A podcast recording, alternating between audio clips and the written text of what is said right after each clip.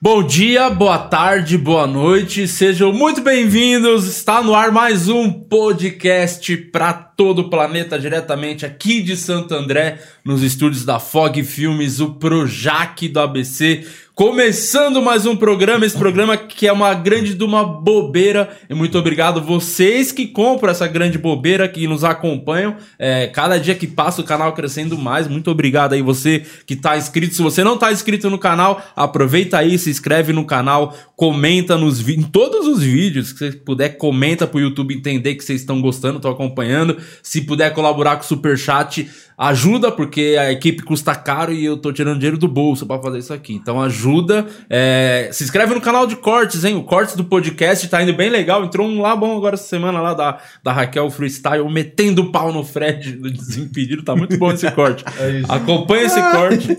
Obrigado vocês que nos ouvem pelo Spotify, não é, Murilo Moraes? Também tamo lá? Muito obrigado. Tamo lá cada vez mais em alta. Chegamos na centésima, quadragésima posição. Não sei se subimos. Vou confirmar agora, enquanto você agora, fala aí. Porque é muito importante que, assim, é, é, a gente está em 140, então, assim, é muito difícil de falar. Então continua ouvindo pelo Spotify, segue a gente. Ah, mas eu não ouço pelo Spotify. Só chega lá e segue nós. Porque é importante também, ajuda a gente a crescer lá naquele canal. E você que tá aqui pelo YouTube e fala assim, pô, é, eu quero comentar, mas eu não tenho o que comentar. Comenta engajamento. É isso. isso. É o comentário Ainda que vale. estamos no centésimo, quadragésimo, zero. Tem zero, que falar o zero que, falar que zero, mais. É isso. Juninho Carelli tá aqui também. Fala do nosso Facebook, para que é importante a é treta importante. que tá rolando no Facebook, Juninho. Facebook, ele é confuso. Ele tá mais confuso ainda. Por quê? Porque agora quando você vai, ah, gostei dessa página, vou lá gostar da página, aí você não consegue mais curtir. Você faz o quê? Você segue a página. Só que pra gente conseguir fazer com que a nossa página ganhe relevância dentro do Facebook, a gente precisa de curtida, não só de seguida. Então tem que ir lá achar a mãozinha ou então clicar nos três pontinhos e colocar o curtir além do seguir. Isso. Ajuda é. nós. É, porque a gente precisa chegar no 10 mil curtidas para conseguir monetizar e a gente conseguir fazer com que isso aqui tenha mais sobrevida ainda.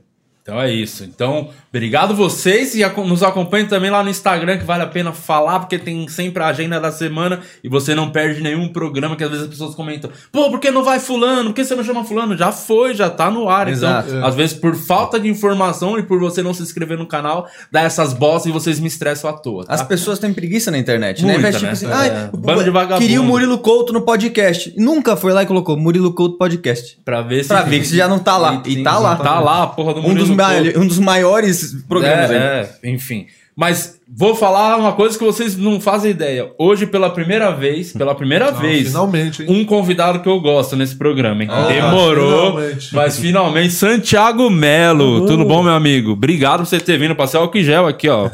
passar o gel, porque o Santiago, nascendo é passar o gel, ele morre, né? Desculpa. Ah, de novo, agora sim! Agora, agora sim! Agora sim! Tá, mas olha para o Santiago Melo, vocês não aplaudiram o único convidado bom. Aplaude devagar, você devagar. Vocês aplaudiram o Léo Ferreira e não aplaudiu o Santiago. Mas o Léo Ferreira era falsidade, você é de verdade. É. Santiago, obrigado por você ter vindo, viu? Que isso, obrigado eu, cara. Como é que tá essa sua vida? É... Eu ia falar nesse período curto que estamos passando de pandemia, pô, só três anos aí que estamos aí nessa. Como é que você está se virando, sobrevivendo nesses últimos anos? Ah, cara.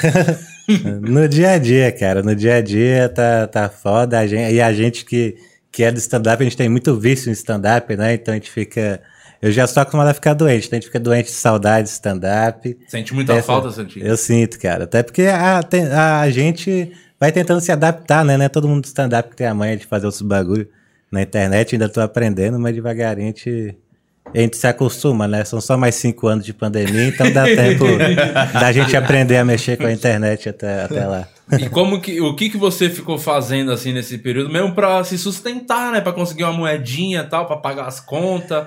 É, eu, eu, sei que o Jokes deve ajudar muito, o canal do Jokes, que lá vocês não deixaram de alimentar é. em nenhum momento o canal lá, né? Sim, não, então é ameaçando de morte e ventura. É o nosso único jeito de se sustentar. é, até o YouTube, né, cara? A gente vai, vai de, de, vez em quando a gente posta uma coisinha lá, assim, tentando, tentando me adaptar, tentei fazer algumas coisas. Não sou bom de, de câmera, não, eu sou do... Ah, mas os, os vídeos do seu canal, você foi o, os primeiros clickbait da história, viu? É do Santiago, os não, cara, de vídeo eu, dele era muito Foi a única coisa que a faculdade de jornalismo me fez, cara. me ajudou, assim, a aprender a fazer o lead, cara. Se o lead é bom, então já, já deu pra explicar um tudo. fio da droga, como é que é? Que o dia que eu. Que eu tomei LSD e vi Deus. Mas, mas não, não. Mas se você assiste, você vê que é verdade, entendeu? Então É um bagulho. E Não, eu não menti, sacou? É um clickbait, mas também não é uma mentira. já? É já algo- temos um corte, Santiago. Aconteceu. dia que o. Como é que é? Repete pra gente ter esse corte? Tomei LSD e vi Deus, cara. É muito bom isso. É, aqui a gente trabalha com verdade, então. Mas Mas conta sobre esse, esse dia. Não, na é verdade, esse na, na verdade é uma, é uma historinha que eu.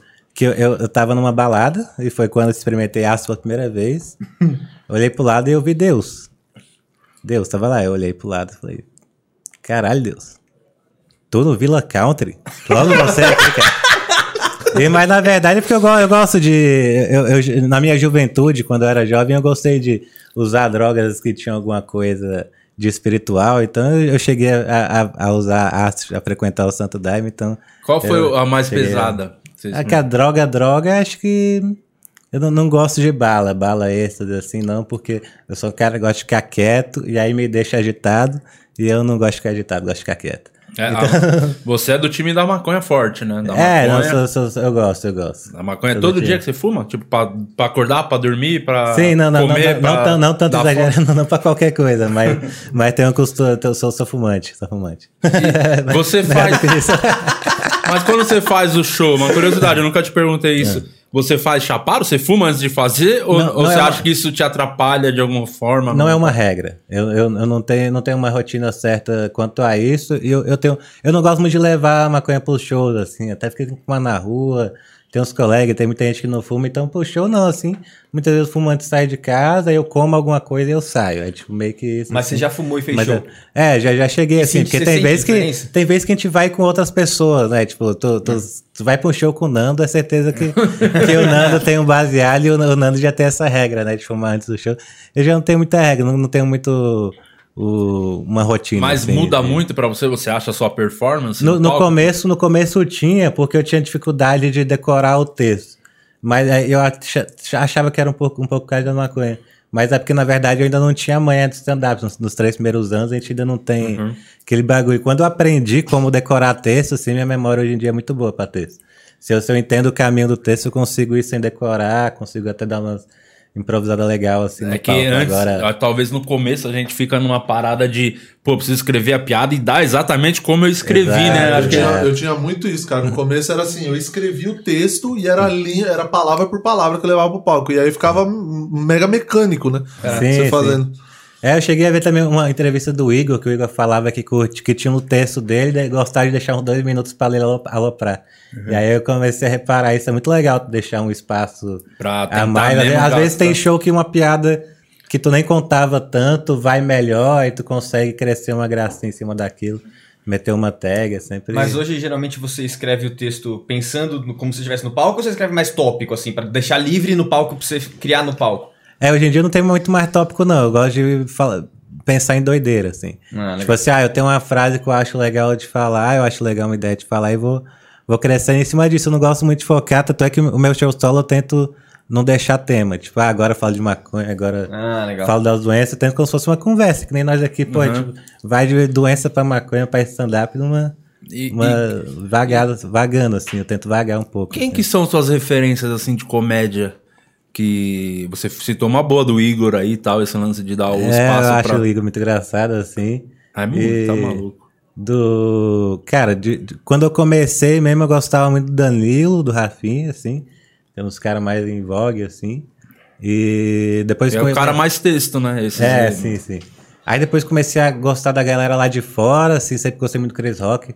Aquele especial Never Scared, eu acho demais, assim. Até hoje é um dos que eu mais gosto. Esse é aquele que ele fala dos presidenciáveis lá, do, do Obama e do... Como é que é o nome Ah, do não, acho que velho esse é lá? de 2007. Esse é o mais antigo, né? É, acho que esse é o mais. Esse eu gosto o último desse. que ele lançou antes. Ah, do... tá. Eu gosto desse porque tem um texto lá que ele fala que ele foi na África, lembra? Ah, Bom esse é esse mesmo. É que tem três. É. Três câmeras diferentes, né? Londres, Nova York e Ah, sim, é Joanesburgo. bom, bom pra caralho esse show. Mas Scared eu acho muito legal. Depois conheci o Sique, gostei muito. Aí o, o Chapelle naquela época eu já gostava muito também, que tem... Sempre gosto de lembrar do... O texto que eu mais gosto do Chapelle é ele indo de limusine na quebrada, que por, por acaso. e ver o bebê vendendo droga na, Sim, sim. na esquina. Acho que ele manda muito bem de Eu storytelling. reparo, galera do stand-up, é, vocês dão muita referência ou inglês ou americana. Tem uma galera, tipo assim, de outros, outros lados, tipo, algum francês, algum italiano, uma galera de fora, assim, do, do circuito América e Ing- Inglaterra. Ah, o Jim Jeffries é, É, é australiano, o né? Trevor Noah, mas, ah, mas ele se meio que se fez na Inglaterra, É, realmente. Tem o Trevor Noah também. né? Mas, Ah, tipo, o o cara que a Rick língua... Gervais, né? Que é o... É, mas É, Inglaterra. ing- ing- também. é, que ele é na Inglaterra. É, ele é inglês, mas é, tipo assim, alguém que. A língua nativa do cara, tipo assim, o cara faz stand-up em francês, por exemplo. Tem, alguém que Tem, você tem gosta que você- o Ah, Gad, é o Gad. Gad é é bom, um, mal, é um malé. é bom tem assim. até um seriado dele na Ah, Netflix. que é um cara que o show dele começa no, ele começa subindo do, do meio do palco, assim.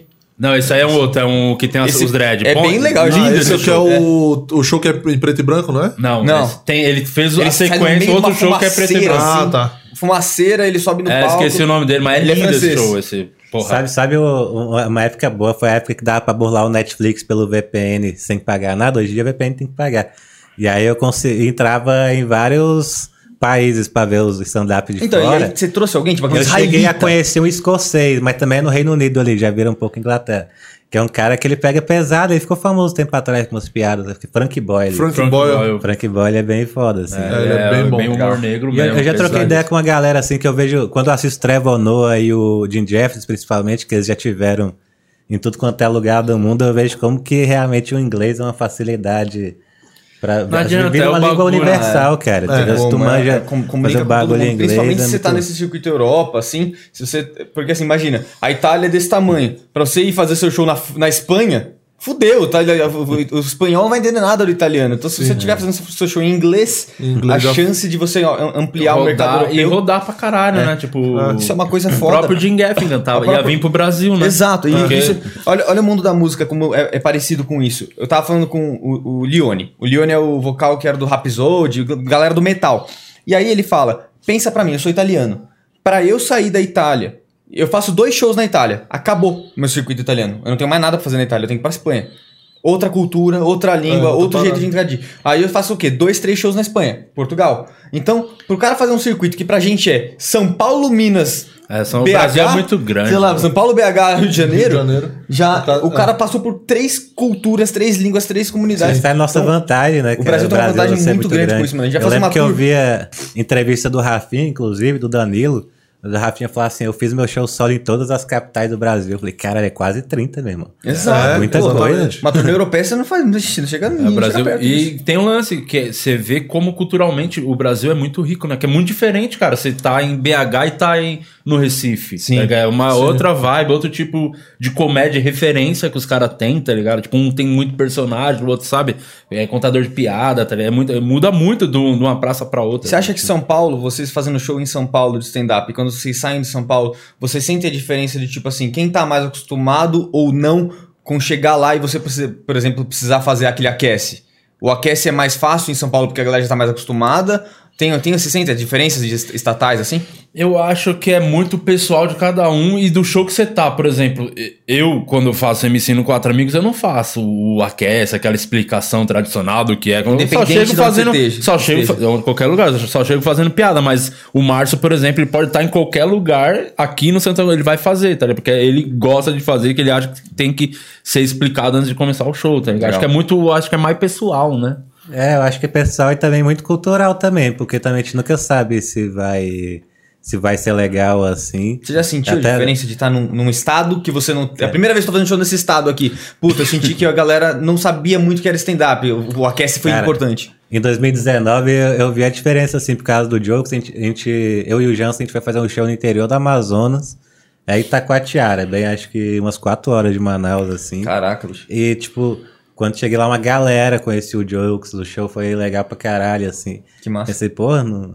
Eu fiquei nesse preconceito, né, de achar, porra, a galera não deve ter tanto acesso, assim. A galera, todo mundo conhecia, todo mundo, A assim. internet é muito. Só que aí, por universal. exemplo, uns, uns quatro meses depois, eu fui pro interior de Santa Catarina e, e, e, tipo, ali já foi muito complicado. Ali a, a galera, além de não conhecer a gente, não tinha meio que a man... é, Realmente não parecia que a galera não curtia muito show de stand-up mesmo, assim. E tem um lance- sério e tal, assim. Que às vezes a pessoa nunca foi em show, sabe quem é, tal Vê que faz. internet, mas... mas- ela quer estar lá pra ver só o cara que ela conhece. Tipo, ah, quero ver o, o famoso da internet. Tá? Ela não, não pode crer. quer nem prestar atenção no show. Então, tem lugar que é importante mesmo dar essa explicação, como funciona o show. Eu acho que uma, uma boa medida de, sobre isso, de ter que explicar ou não ter que explicar, por exemplo, se o show é num comedy club, seja em Floripa, seja no autoral lá da Rocicleia, seja qualquer lugar, beleza, é um comedy, então é- a pessoa tá ali sabendo o que tá acontecendo. Agora, se é espaço alternativo, algum buffet, alguma Barzinho. coisa, barzinho, aí eu acho que é válido perguntar assim: quem, eh, alguém Quem? tá aqui a primeira vez, nunca foi no show de stand-up? Se você vê que metade da plateia levantar a mão, Faz o explica, explica. faz o aquece, entendeu? É, cara, é, tem gente que fala que é mais fácil fazer comedy club. Eu não acho tão mais fácil. Acho que na Não. real no comedy club a galera tá prestando atenção. É, Mas essa- muitos é. dos shows que a gente faz a galera não tá prestando atenção. E tipo, tem show que, que a gente faz em São Paulo que não é legal, que mesmo com a cast do bagulho não é legal. Tem um show no interior que tu pensa que vai ser ruimzão e é tipo legal pra caralho, assim. Tenho galera duas, pega muito mais. duas experiências pessoais aqui pra contar. Uma você tava, inclusive, que a gente fez aquele show em Amparo, lembra? Que eu tinha um, um teatro, que era um teatro em Amparo. Sim, sim. Amparo onde que fica? É interior de São Paulo, dá o quê? Umas duas horas de São Paulo, eu acho. É, acho que E aí, tipo, era, um, era uma cidade que não tinha nada de comédia, e aí o, um produtor que tava me ajudando a fazer os corre, o Cristiano, ele conseguiu esse espaço e a gente começou a ir fazer lá. Só que era uma cidade que não tinha cultura de stand-up. Então, toda vez que eu. Como o show era eu que marcava o elenco, eu Você entrava fazia, pra né? fazer a abertura. E aí ele. E aí fazia abertura e tal, e aí sempre tinha gente nova, que, que todo mês era mensal lá. Então a gente fez acho que seis meses, cinco meses, sei lá. É, e aí, beleza, aí fazia abertura e tal, e aí a galera entrava na onda. Só que aí era muito doido, porque às vezes, principalmente no começo do show, assim, a galera meio que parece que não lembrava do que eu tinha falado do Aquece, e a galera ficava friazona, assim, no, tipo, o primeiro que ia sempre se fudia. Porque eu não sei qual é que é, assim, da, da- acho que pela cidade não ter essa cultura. E então, assim, os três primeiros shows foram assim. O show foi crescente. Não importa quem abre. Não. O show foi crescente em todos. Aí depois, sei lá, no terceiro, no quarto show, aí já foi melhorando. Que a galera já tinha gente ali que já tava repetida. Então era o pessoal que já, tá, já tinha entendido como que. Aí foi melhorando. Eu acho que também junta um pouco a nosso nível de evolução como comediante também, assim. Sim. Cada vez que vai passando os anos, a gente vai escondendo mais o punch, cada vez mais tentando fazer de um jeito mais... Tentar esconder o punch, realmente não ter aquela mais piada, piada, piada, a gente vai... Você percebe e, que- e a gente vai evoluindo como, como, como comediante e a galera... Às vezes não tá realmente tão acostumada com stand-up, assim. E o seu texto, Tem muita percebe- gente que. Foi mal, Tita, só pra terminar. É, tem muita gente, por exemplo, que. Mais no começo, que ia fazer, tipo, um evento ou um lugar que não era tanto stand-up. Começava a fazer stand-up e realmente não entrava. E tinha muita gente que tinha estratégia de contar piada de salão. De repente o show ia lá em cima. É isso que eu ia perguntar. Se o seu texto você tem um texto modular que você sabe que, tipo assim, puta, não tá emplacando. Vou pra aquela piada que eu sei que não importa que lugar do Brasil que eu esteja, essa aqui vai entrar e eu vou retomar o show. Ah, né? Tem, tem, tem, tem umas partes do texto que é mais popular, né? Assim, que eu E consigo você, e você deixa mais, isso sempre assim. na manga, você sempre É. usa isso como carta, assim. Sim, sim. Até que sim. Isso é, é doido até do. Eu vi uma vez, até falando de música, o, uma entrevista do Sorriso Maroto, o Bruno, o vocalista, falando que a primeira vez que eles foram tocar fora, eles não, a internet também não era tão forte quanto é hoje. Aí eles não tinham a noção, será que a galera conhece a nossa música? Eles prepararam o repertório com samba clássico, tá ligado? Aqueles bagulho de fundo de quintal, os bagulho que é música estourada, falou. Caso estamos dando a nossa não tá, não tá indo, já vamos vir com os bagulho, tá ligado? Aí chegou lá e se surpreenderam porque a galera conhecia, né? Quem realmente Legal. chega no mundo todo. Mas é, eu acho que toda a área a galera meio que fica assim, prepara uma segurança pra entregar o Toda show, vez. né? É, a gente, no metal mesmo, a gente tem os medalhão do metal que sempre tá na agulha. Pra puxar o show de volta, solta um medalhão Isso é outro. uma coisa, infelizmente, que na comédia não dá pra fazer, né? Se eu tô aqui fazendo, pô, não tá rolando, eu já eu meto aquele turbo drop do Ventura, que é um texto que sempre funciona. não dá pra fazer isso. Não, mas pegar- você tem o seu- mas você sabe que você tem um sim, texto seu, sim. tipo assim, popular, Mais popular, relacionamento. Tipo, tá relacionamento. difícil. Pra relacionamento, que é um bagulho que ge- geralmente é o mais universal, então geralmente funciona mais, assim. Qual tem- que é esse Eu seu acho que é texto um aí? bagulho. Ah, quando eu falo mais de ser feio, assim. E agora hoje em dia. É, porque eu lembro do texto, É, que, o bagulho, que é um bagulho que hoje em dia. Esse texto é muito bom. que, é, que é um bagulho que hoje em dia eu não falo mais, assim, eu não chego falando, pô, sou feio, a galera me zoa assim. Eu às vezes eu entro e falo uma coisa que não tem nada a ver, sabe? Hoje em dia eu já, já entro mais de qualquer jeito. Desapegou, né? Não é. mais aquela, não é uma muleta, É, porque, né? Não. Porque acho que eu tava, até pensando nisso, que eu acho que também muita gente não vai bem em tantos lugares, que o stand-up também, a, a cada. Stand-up vai desenvolvendo a gente, a persona vai ficando mais importante. Assim como tu vê um. Tava conversando com outro amigo comediante que tá começando agora, o, o Bonilha, ele tava falando, mano, qualquer coisa que o cara fala é engraçado. Tipo, mas não é isso, é porque a gente já conhece a persona dele. Então, às vezes, ele fala alguma coisa assim, tipo, que tenta ver Friends se o Joey fala alguma coisa de tal jeito, pensa, ah, mas se a cara do Joey falar a mesma coisa, a galera vê o Ventura falando, carai, cuzão, já pensa, pô, é o bordão do, quase que, praticamente o bordão do É, maluco, já é é- engraçado, assim. A persona do só. cara ficou tão estabelecida, né? Você conhece tanto que. E tem piada que realmente você vê. Comedi... Eu acho que tem muitas. Por exemplo, o Rabin tem muitas coisas que ele. Ah, umas palavras que ele fala. Só, é, não tem piada nenhuma, é só o que- jeito dele que- falar que você já é, entende. É, ele falou então. aquele ditador da Coreia parece um chambinho, ele falou um dia lá. Só que, mano, cara, e o jeito dele falar isso se torna mil vezes mais engraçado, porque você vê a A piada com embocadura. os né? Ah, do- que parece um todinho. Todinho. É, eu vejo dá vontade de botar um quando espetáculo. foi um- um- umas 10 cabeças pra ver o Rabin lá no Eldorado? Acho que foi tu, tua digníssima, Verdade, o Ventura, você a tava nesse namorada. dia. Aí eu, Carvalho, o Átila, aí acho que tava o Lucas Salles, a esposa, e o Murilo, a esposa, né? Lembra? O Gan e a esposa. E Cara, aí... morrendo de rir. Aí ele fez até aquela piada que eu sempre lembro dela, esse momento foi maravilhoso. Qual? Que, aí que ele falou assim, mano, levei minha mina pra Barbados, mano. Barbados é tão bonita que devia chamar Xana Raspada. aí, cara, aí todo mundo rindo pra caralho, rindo pra caralho. Tipo, mano, tipo, sem brincadeira, uns 30 segundos de risada. Hoje, assim, parece pouco, mas 30 segundos não. Tipo, ele não dava aí, pra ele continuar, né? Quando tava ri. baixando, só o Lucas Salles ficou rindo pra caralho. a gente já conhecia a piada e mesmo assim a gente achou muito engraçado. Agora o Lucas Salles teve uma crise de riso, cara. Ele ficou um, dois minutos parado e o Rabin falou assim: Ah, é foda. Eu me dou mal e os humoristas ri da minha cara. Eles gostam de ver eu me fuder. E pior que não tava se fudendo, né? Nesse caso, tava, só tava muito engraçado mesmo. Porque É, da foi hora. legal. E a persona do cara é muito marcante, né? Sim, eu lembro que você, esse negócio que você falou do, do texto de, de feio e tal, eu lembro que na época que você participou do Pânico, é, tinha vezes que você tinha dificuldade até de começar o show. É, na galera. a galera ficava enchendo o saco, né? A galera curte, assim. Como que foi essa época? Você pegou, eu lembro que você pegou uma paniquete lá, deu uns beijão. Você, você era o Léo Lins da época, né?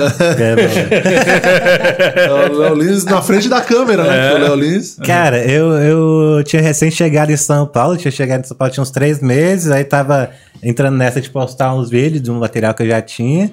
E aí tinha uns dois vídeos no YouTube só, assim, o Carioca viu e achou engraçado e falou, pô, chama esse moleque pra, Legal. pra colar com nós, assim, teve uma ideia lá, assim, que, pô, eu, eu acho o importante pra caralho, só que era meio que feito na pressa. Pô, chama e vamos gravar. E aí fui. Não era muito escrito, É, assim, né? é, Eu acho que só, só nisso que eles vacilaram, que o programa era demais. O- eu sempre falo, mano, Pânico. E o CQC também mudou todo o jornalismo, assim, da TV. Tu vê hoje a Globo, cara, o jornalismo da Ana Maria Braga, da Fátima, até dos jornais ficou meio cômico, assim, porra. O, o Tadeu, é o Tadeu, né, ali? É. Tadeu Smith mesmo. Eu o cara- odeio ele. Detalhe porque eu odeio. O Guima que gosta dele. Então, ele fala cara, com os aí- cavalinhos. Isso aí é ridículo, né? Falar com os cavalinhos. Não tem porquê. É, então, mas porra, aí te- teve só esse negócio, mas foi, foi legal, assim, que nem o Murilo falou, até, até hoje a galera ainda, ainda vem, sabe? Pô, de vez em quando tô fazendo live na Twitch agora, e aí, pra tentar me adaptar aí à, à Ah, modernidade.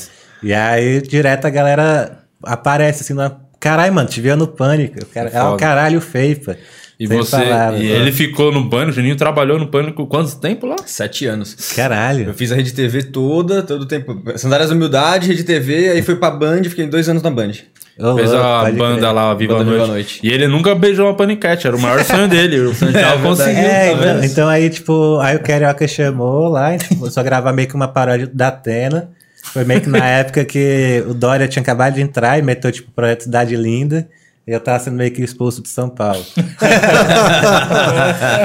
e aí, porra, eu, porra, senti felizão, porque, tipo, tinha, além do Carioca, tinha o, o Filipinho do Hermes e Renato, um cara que Ah, sou que fã dele sempre.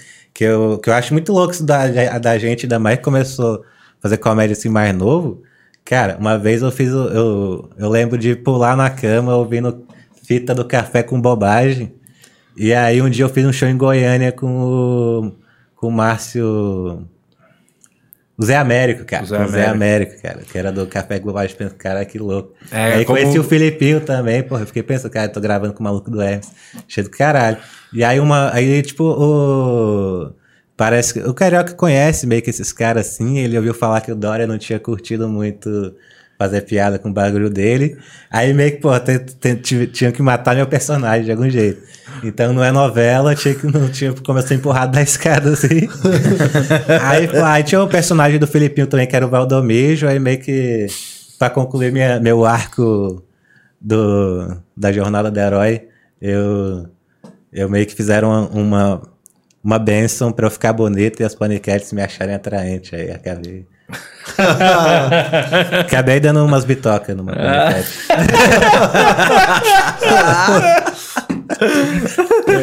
Eu, eu- Você, eu- você falou da, da live na, que você tá fazendo live na Twitch agora. Como É. que tá sendo? Como que tá, tipo, a experiência de. Cara, eu queria fazer mais. Mas o que, que você que- faz? que eu- Conta como é que é. Cara, eu, eu me amarrei muito assim, porque realmente, assim, quando a- deu a pandemia, fiquei um tempo parado, acho que tava nessa ilusão de todo mundo. Tipo, ah, vai durar duas semanas a três meses, sacou? E julho tá tudo top, assim, sacou?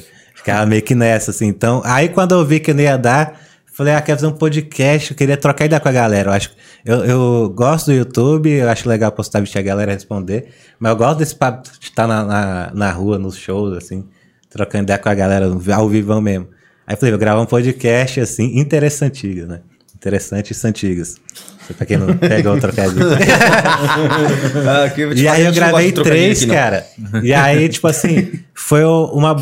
Pra, foi legal, a galera curtiu, a galera. E. Só que, tipo assim, eu queria fazer o bagulho como se fosse ao vivo. Então eu tentava gravar e meu computador é bem ruim, meu notebook é bem ruim.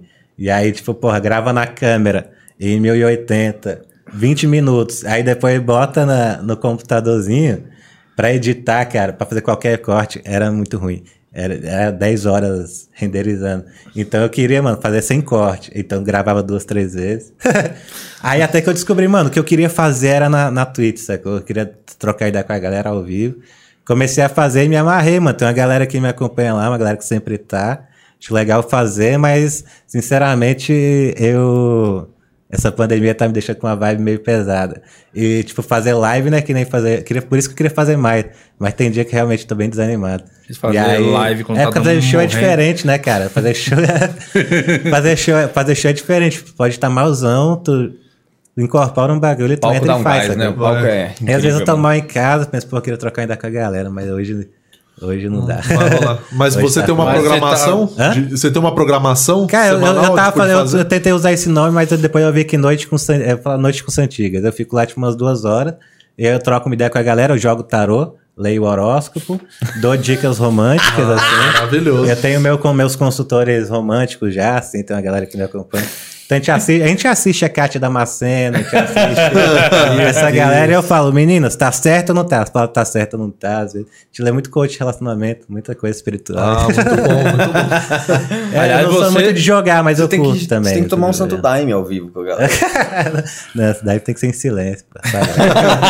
Você tá casado agora, né, seu Thiago? Como é que foi a sua, casado, sua, sua história de amor aí? Como é que você conheceu? A digníssima? Como é que. Digníssimo, eu gosto, de falar, muito, gosto muito dessa palavra. É, eu também gosto, acho legal.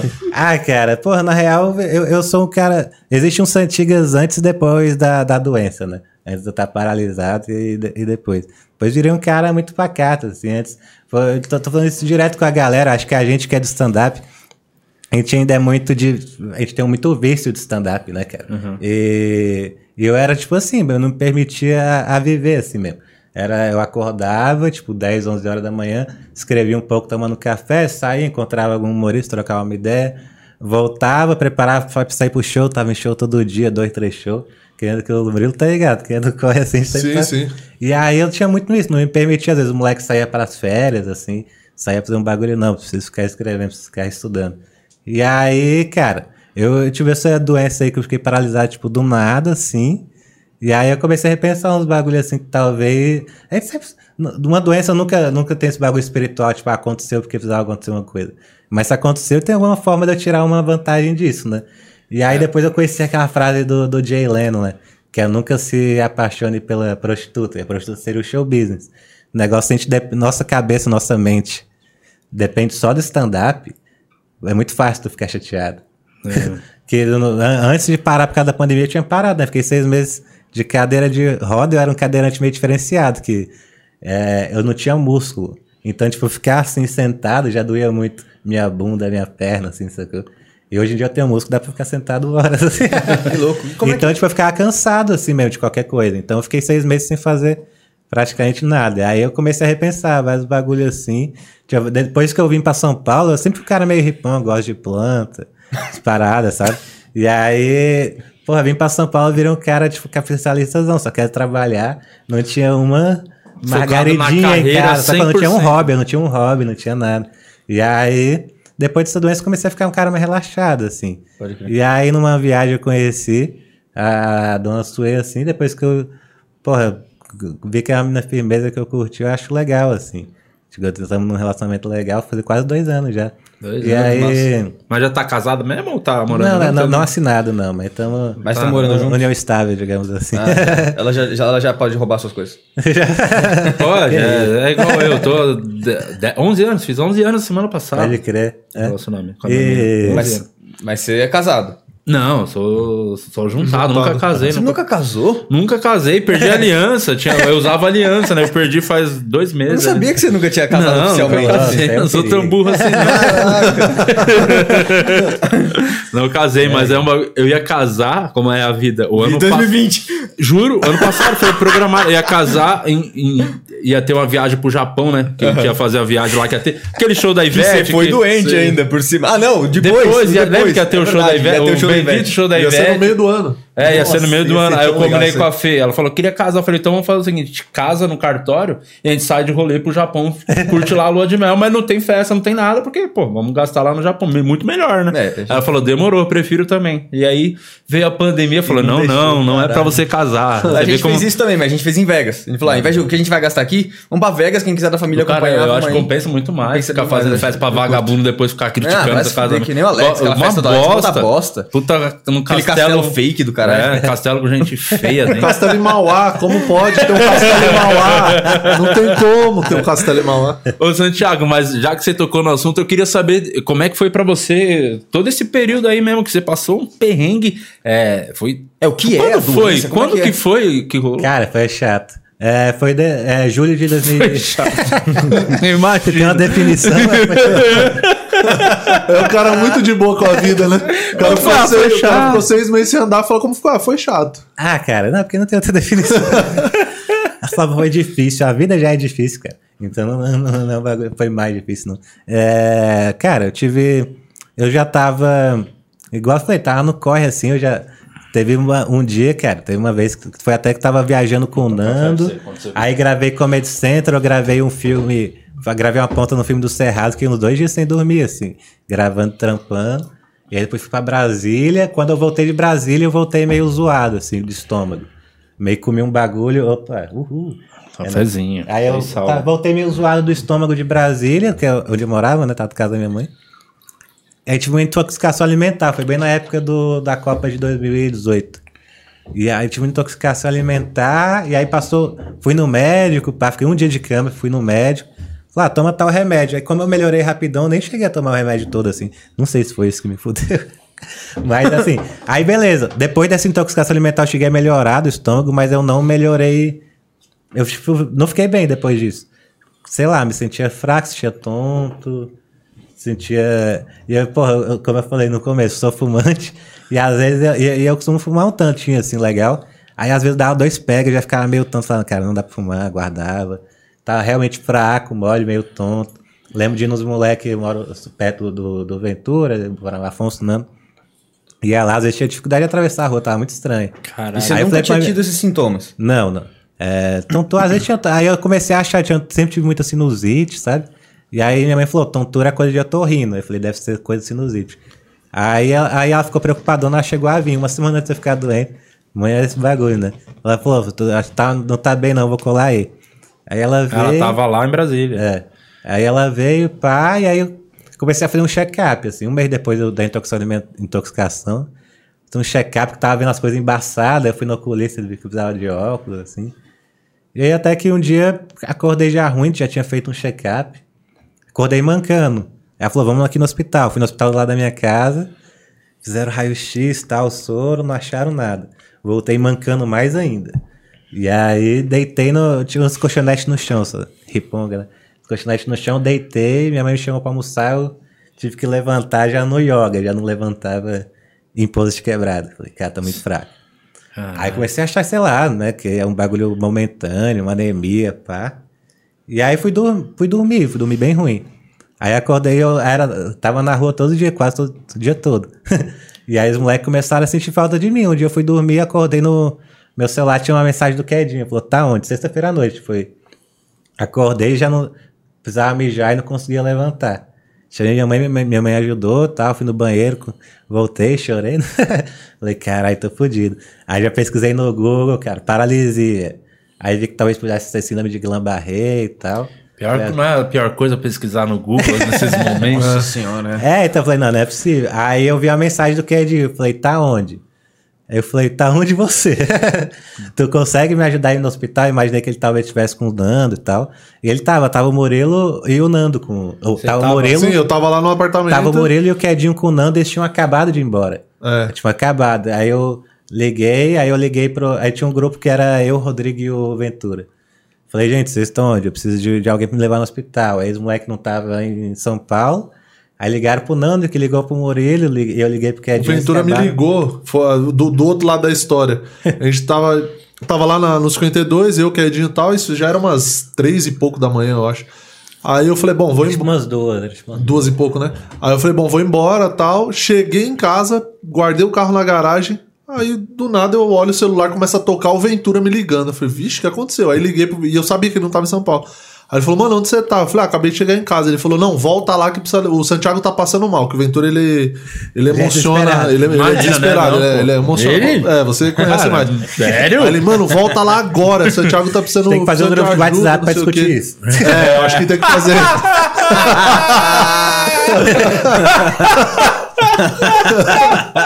Ventura é emocionado ou não? É. Vamos abrir essa votação. E aí, na hora, eu falei, beleza. Aí peguei e voltei. Aí, quando eu cheguei lá É, no. o o Murilo viu, minha, minha mãe meio que lá todo É, a gente, a gente subiu, aí meio de eu cheguei meio assim. junto com o Quedinho, porque o Quedinho é, era meio que a mesma distância da minha que é casa do, do, lado, do meio que Quedinho. outros é. lados, assim, né? Aí eu cheguei meio que junto com ele, aí a gente subiu, e aí o Santiago tava lá. Ele falou, mano, eu não tô conseguindo andar. E a gente falou, tá, mas e aí? Ele falou, não sei. Aí ele, tipo, tentava firmar a perna no chão e, mano, não ia, não, não conseguia. Aí a gente carregou ele, levou ele pro hospital. É, e aí ficamos lá até, até ser internado. É, até umas tipo, seis e pouco da manhã. sete da assim, manhã, que aí assim. fizeram uma ressonância. Aí na ressonância que viu que era uma inflamação na medula, a medula toda inflamada. E aí, cara, achei muito louco, porque o, o neurologista, depois conhecendo ele, eu vi que ele só tava lá de segunda a sexta. Isso era sábado, seis da manhã, ele colou lá na enfermagem, aí fez os bagulho, tá sentindo que era muito louco, eu não tinha... É diferente da Guillain-Barré ou de outro tipo de paralisia, eu não tinha falta de sensibilidade. Isso que me gerou tanta dor também, sacou? Caralho. Então, tipo, eu sentia a perna, sentia tudo, Mas mas, não conseguia- simplesmente não ia. E aí. é, ele é falou, chama? vai ter que. você- Como é que chama? O... É, acho que é mielite transversa, inflamação na medula. Fala de um jeito popular, inflamação na. A medula inflamou, mas é. barreira é outra coisa. É, que Guillain-Barré é uma doença bem parecida. Lambari é só um peixe, né? Não. Lambari. É bem, é bem parecida, tanto é que eles confiavam que era isso. Só que aí, Não tem como relação não com tinha. mielo... Mielo alguma coisa? Bielorrússia? Mielolingoceles? Alguns tem um nome assim de doença que também mexe com medula. Não conheço. Você, você- você sabe se seu tratamento, célula-tronco ajuda nesse seu tratamento? Assim? Eu já pensei nisso, mas nunca falaram nada, então imagino que. Não Mas sei. voltando, desculpa, o doutor te interrompeu pra. Doutor Carelli. É, que, é, não, eu fiquei curioso, porque É, não, mas é, medula, não, o pode ser bagulho é realmente- tem um monte de doença degenerativa Eu acho caralho, muito, assim. como realmente não tem um motivo tão concreto, eu acho muito louco que a galera. Já teve um humorista que veio me perguntar, cara, tem alguma coisa relacionada ao uso de maconha? A galera Ah, você imaginar alguém que medo, pergunta caralho, isso também. quer paralisar. Tá Deus, aqui, defende isso. Falando isso aqui, quem foi a maconha? Eu falar pra todo mundo que foi a maconha. por favor. Eu fiz uma piada assim, né? Eu falei, porra, era o Nando e o Ventura que vinha me perguntar. Eu falei, galera, acho que foi a maconha mesmo. Mas aí, cara, o neurologista falou, ó, isso, isso, isso, ter que ir internado na UTI e tomar tal coisa. Cara, a médica da UTI, eu só vi ela uma vez, que era dessas médicas que faz um plantão de 24 horas uma vez por semana em cada hospital. E você tinha convênio, alguma coisa? Onde que você Tinha, ficou? ainda bem que eu tive, assim. Ainda tive que pagar alguma coisa, mas ainda. Mas foi, Adiantou foi um ajudou, é. E aí, cara, o, ela, a médica chegou, ó. Falou, isso aqui aconteceu isso aqui. Se a gente não começar a tratar ele, nunca mais vai andar. Vai começar a tratar agora, sem, sem pressa, já vai vir um cara fazer exame e é isso. Tipo, aceleradona. Falou, a diretoria lá, tá tudo bem? Tudo bem. Aí fiquei cinco dias na UTI, assim. Porra, quem me, quem me viu na UTI, porra, principalmente o, o Billy do Lar chegou aí lá. O Billy foi me visitar no, no, num dia que eu tava, tipo assim, que era. Eu O tomava. Billy é o que tirava as fotos? Ele chegou É. tirando as fotinhas. do- Cara, é que assim, eu tomava. Era imunoglobulina e um- umas paradas de corticoide. Eu tomava, tipo, da metade da tarde pro final. 5, 6 horas da, manhã, da tarde eu tava, tipo, zumbizão, dormindo, assim. O tratamento era Aí ele, ele achou que remédio. tava morrendo. Ele perguntou pra minha mãe, ele tá morrendo? Ela, não, ele tá, ele tá tranquilo, é só o remédio mesmo. Aí fiquei cinco dias na UTI, aí fui pra fisioterapia. E a ideia é isso: o- desconfiaram que podia ser algum vírus. Perguntaram se tinha tomado alguma vacina diferente, assim, se tinha ido pra um lugar que tinha mato e tal. Tinha ter sido pecado. Se eu tinha comido alguma coisa, teve intoxicação, né? A única coisa que. Se for algum vírus, foi embora. Se não foi, se tentaram ver outras coisas, mas realmente não tinha um motivo muito concreto. Aí, pô, pô, eu já tive umas doenças, já tive uma ou duas vezes umas doenças psicológicas, assim. Já tive gastrite nervosa, ficar três dias internado, gritando de dor de barriga, pressão lá no alto, fazer todas as endoscopias, tudo. Falar, mano, tem gastrite, mas é muito pouco pra ter esse tanto de dor. Isso aí deve ser algum bagulho. Então eu fiquei pensando, talvez possa ter sido algum estresse, Você acha que algum... psico, psicossomático? ela não tava no.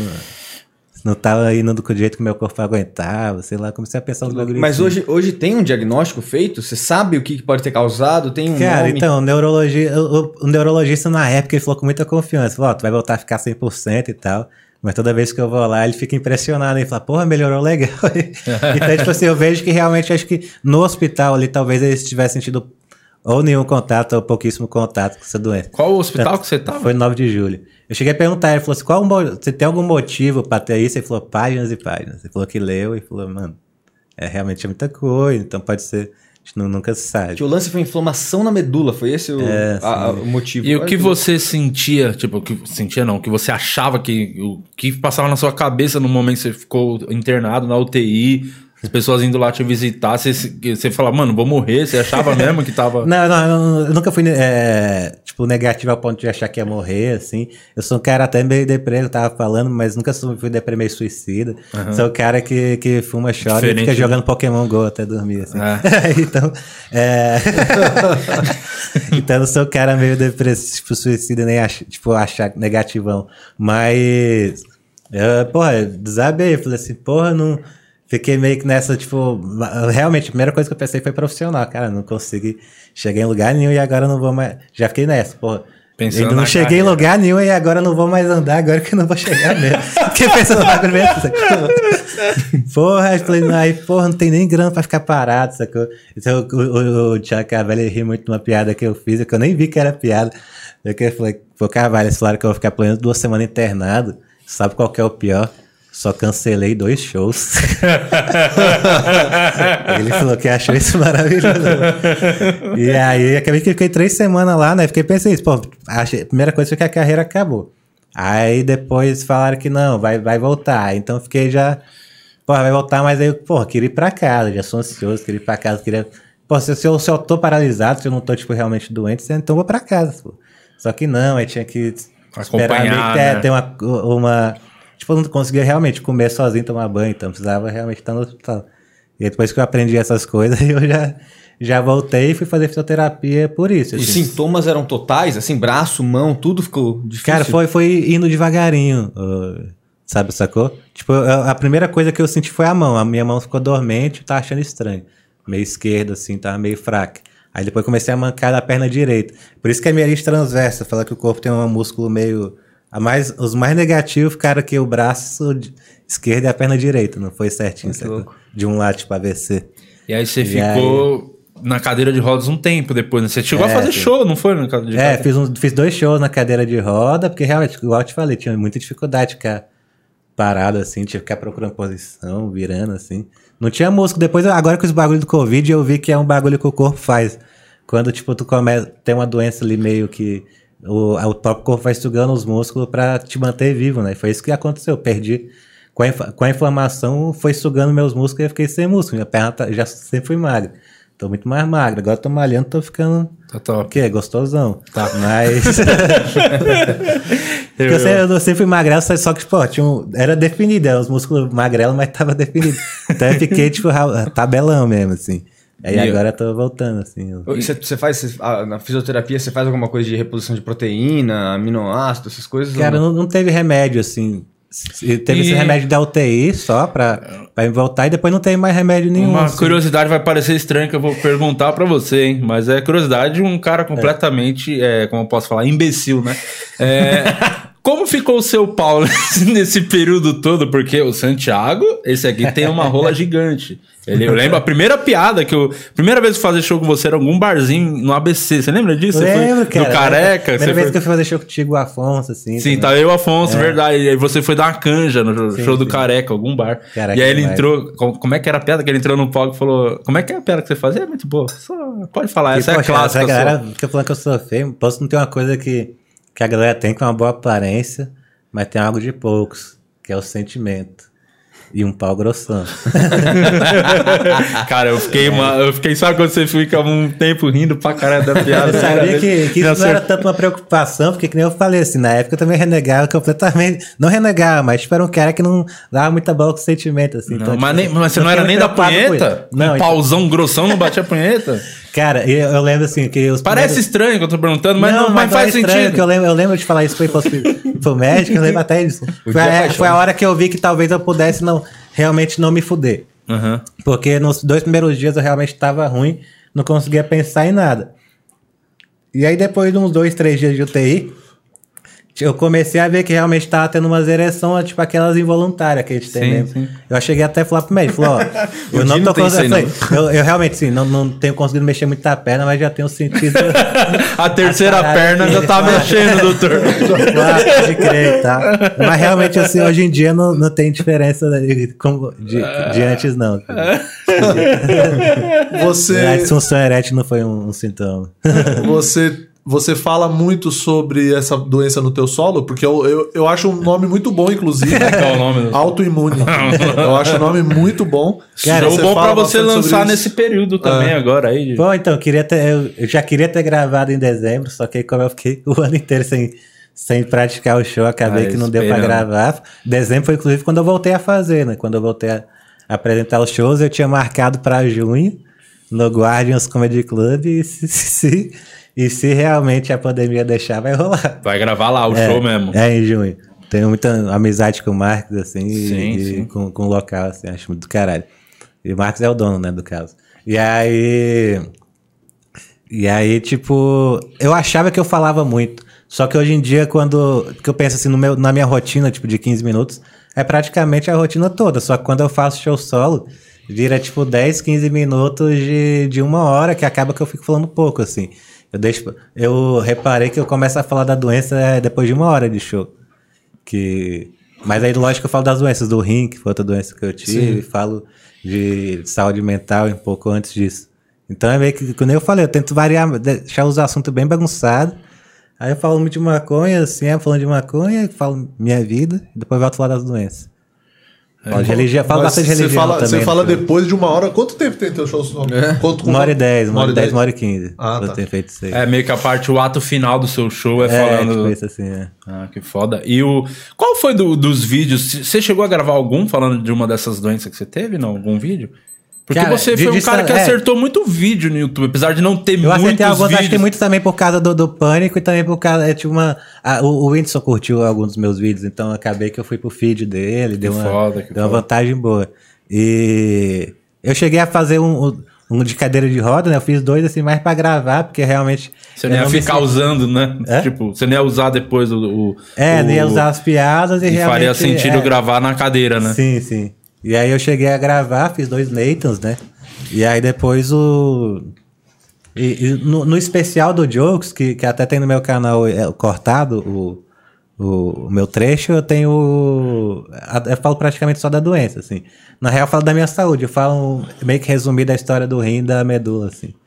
É, e o o e te eu deu assim. é, um déjà vu, não sei, porque ele ficou um tempo na cadeira de rosa, não muito, mas ficou um tempinho. E aí você foi gravar uma série que vai ser uma das maiores séries da história da, Do Brasil. da humanidade. Eu ouvi falar que tá rolando um M já. É, tá, estão falando, tá, dizem, estão falando por aí que é a The Office brasileira, hein? Só se fala disso. é, Já teve tamo- entrevista pro Oscar de agora. É, estão falando, é, vai longe essa série. E estamos ainda não, estamos negociando com vários streaming aí, vamos ver o que é melhor pra gente. Vou dar aqui de antemão que o, a melhor oferta tem sido, por enquanto, do YouTube. O meu canal fez uma oferta boa pra eu subir lá, então. Mas estamos negociando. É, ele aqui, você não tava na cena dele, né, Murilo? Não. Ele fez o, o gringo da Netflix. você não É o Gringo. É o Gringo. O Gringo da Netflix é o, é o Santiago. Saindo o cara- de lá com mais o um- chefão, eu vi o o manda-chuva Eu vi do. o corte, você me mostrou depois um pedaço. Manda-chuva, o cara que manda na porra toda é o Santiago. Esse dia ganhamos mais um processo porque a gente quebrou o escritório do seu advogado real. É verdade. Você quebrou. Você derrubou o vaso. É, não, eu estava, eu fui usado como objeto pra como um taco de beisebol. Assim, Caralho, ficou muito. É que eu não queria. Não, dá pra falar muita coisa, Não, não, vai ser não um vale a spoiler, pena, mas é, é muito legal a cena do Santiago. Cara, tá muito engraçado o Santiago. Tem umas que o Santiago. muito bom. Ele, ele fingia, no meio da reunião conversando, ele fingia que tava dormindo. É, cara, Macunaíma, né? É, não, você mandou benzão, cara. Você mandou benzão. Foi melhor do que eu imaginava. Falei, vai ser legal o Santiago, só que você deu uns cacos interessantes pro É personagem. quando eu fui no Pânico, eu meio que desanimei dessa vibe, sacou? Porque eu sempre fui o cara que, assim, eu sou stand-up raiz, eu quero fazer só stand-up. Mas eu sou muito a favor, assim, que o comediante stand-up tem que fazer qualquer Uhum. coisa, assim. Eu sou o cara que aceita qualquer coisa, assim. ah, tipo, ah, chama, o Pânico chama você tá parado de noite, ah, bora, cara. É, quando sacou? eu- eu, eu ta- acho legal, assim, fazer. Eu tava escrevendo a série com o Guima, aí nesse momento precisávamos de alguém pra fazer. E aí cogitamos de verdade pegar um cadeirante real, né, Pra fazer a cena. Eu falei, só que um cadeirante que eu conheço, que é comediante, acho que ele, ele se leva muito a sério pra topar essa cena. Precisava, precisava ser alguém desencanado. Eu falei, pô, acho que o Santiago faria bem. Mas eu falei, será que ele topa? Porque eu não sei como é que tá a cabeça do cara, o maluco passou por muita coisa. Aí eu mandei pra ele o- na hora lá, na hora, falou, não, demorou. É, não, eu sou o cara que a gente tem que se permitir, cara. Eu É, acho que que isso é foda. Ah, foi sacou? gênio, Assim. é muito. Porque eu, eu, eu gosto de dar o exemplo de George Carlin, assim, que George Carlin foi o comediante um dos mais foda que existiu, Da mais história. e considerado intelectual. Uma história nos anos 60, mano, que a maluco só fazia comédia pastelão, assim. Então quem é nós pra gente ficar, tipo, ai, eu não, não, Não, posso, posso, minha comédia, eu faço uma comédia diferente, inteligente, Ah, minha comédia. se leva a sério? Se Você leva a realmente se sério. leva a sério. Não, acho que tem que ser escrachado mesmo. E. e de- legal tu falar isso que eu fui bem como ator, que quando eu fui no pânico, eu falei, "Ah, acho que ator não dá pra mim, não. Acho que eu sou bem. Não, tá ator." louco, foi benzão. Mano. Porque você, e você, é isso, você botou cacos que não tava no roteiro, você fez, ah, Você acrescentou. acrescentou pra caralho, pra caralho mesmo. Fez, Foi. Foi. E muita, muitas coisas assim, o, o, o, o, o- a cena pedia coisas e você acrescentou coisas que a cena que a gente não tinha nem imaginado pra cena. Por exemplo, você, você dormir no meio da cena. É um negócio que. é um negócio que não passou. Porque na hora que você entregou aquilo a gente falou, mantém, deixa Cara, quieto, vai e, embora. e pra mim era fora que eu tava falando diretamente com você, né? Olhando na sua cara. E eu falei, cara, eu não vou conseguir fazer essa cena sem morrer de rir pra caralho. Essa era eu- a nossa maior dificuldade. O dia, ele, ele, ele- tudo afeta ele.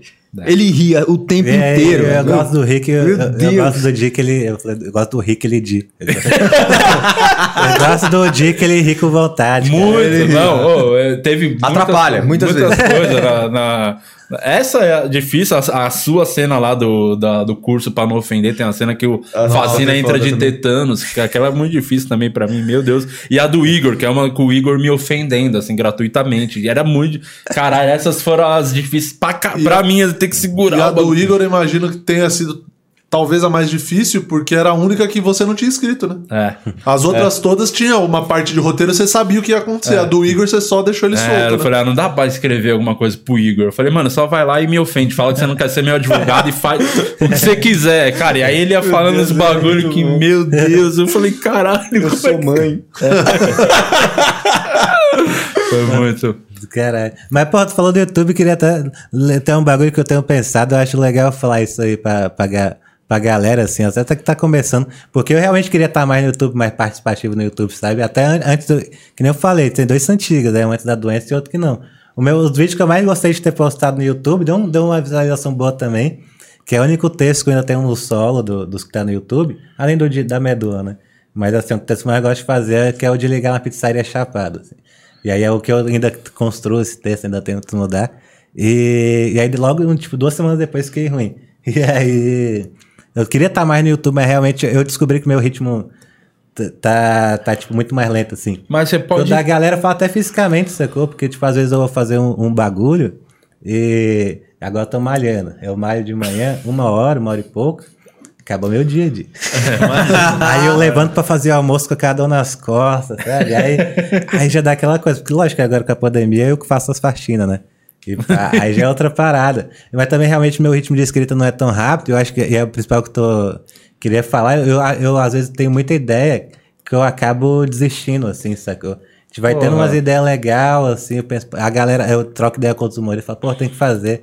E Mas acaba por- a autossabotagem, vai ficando. Eu tô até fazendo terapia agora por causa disso. Não, Quer mas dizer que eu já faz, deixei cara. de fazer vários bagulho que eu queria fazer. Que acho que tem muito comediantes que sa sabotam, assim, sacou? Mas tem muita por- gente que por aí que tem ideia boa e a gente acaba desistindo Mas de fazer. porque você fazer. acha que você não vai entregar direito aquela sua própria ideia ou por procrastinar mesmo? Cara, é, no- no- os dois, os dois. Antes da pandemia, realmente eu tentava fazer um texto legal, aí tipo eu via que, por exemplo, ah, não gostei, aí depois eu acabo gostando demais, que eu penso, agora eu vou mandar pro solo, agora eu não quero mais postar. Aí tinha, essa, tinha essas procrastinações assim, Tá. de enrolando, acaba não postar, tipo, agora eu já não quero mais postar mesmo. Eu acho que se. E aí tem, tem muito isso também. Você já tem o ritmo de escrita um pouco mais lento, como você mesmo falou. Eu acho que o seu foco, de repente, pro seu canal do YouTube não precisa ser botar vídeo de stand-up. Eu acho que, de É, repente, então, você achar um formato. também, é, agora falando mais por causa da pandemia, realmente, tive muita ideia assim, de, de coisas que eu podia fazer fora o stand-up que acabei pro- realmente procrastinando e se auto-sabotando. Às vezes a gente faz assim, ah, não vai valer a pena, ah, não vai É, eu, ter tanta Eu sou a graça. favorzaço, assim, independente de, de quem seja ou do que, que seja o conteúdo, de botar na roda.